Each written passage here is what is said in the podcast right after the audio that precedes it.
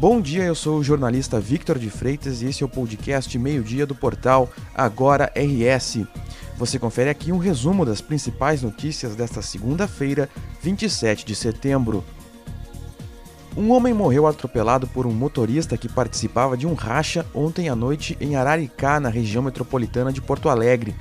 A vítima foi identificada como Mauro Roni Hoffman, de 53 anos.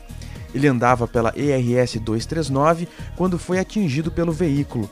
Antes do choque, ele teve tempo de jogar o carrinho de bebê que empurrava para fora da estrada. No carrinho estava sua neta de dois anos de idade. A criança acabou sofrendo arranhões e foi encaminhada para atendimento.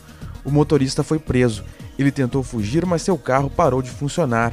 A ocorrência foi registrada como homicídio culposo quando não há intenção de matar.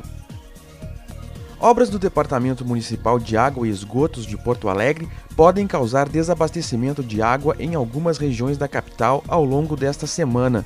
O DEMAI agendou novas etapas da setorização das redes de água do subsistema Cascatinha-Catumbi. Também será feita a lavagem de um decantador na estação de tratamento de água Belém Novo.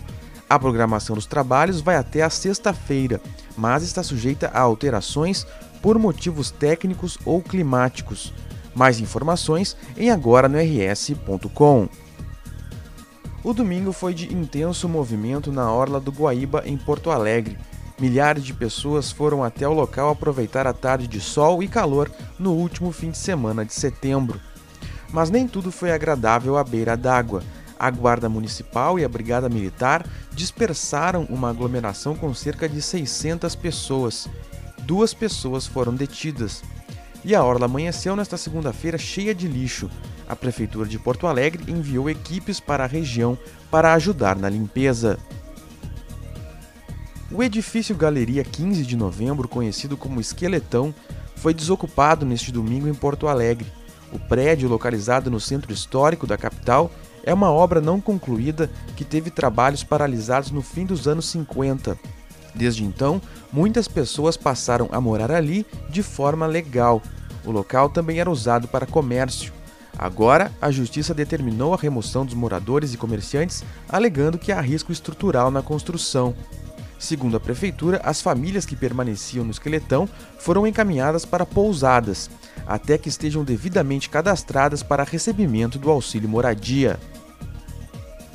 A semana começa com calor e tempo firme no Rio Grande do Sul. Após uma manhã de temperaturas amenas e nebulosidade em algumas regiões, as máximas se aproximam dos 30 graus no estado ao longo do dia, como no caso de Santa Cruz do Sul, na região central. O calor precede o retorno da chuva.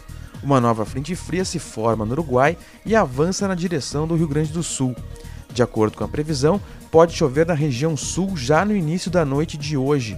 A partir de amanhã, a frente fria se espalha por todo o estado a chuva deve ter mais volume na região norte, na serra, na região metropolitana e no litoral norte. Pode haver ventania, trovoadas e queda de granizo.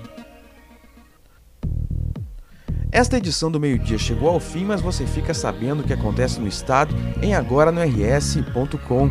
Obrigado pela companhia e até o meio-dia de amanhã.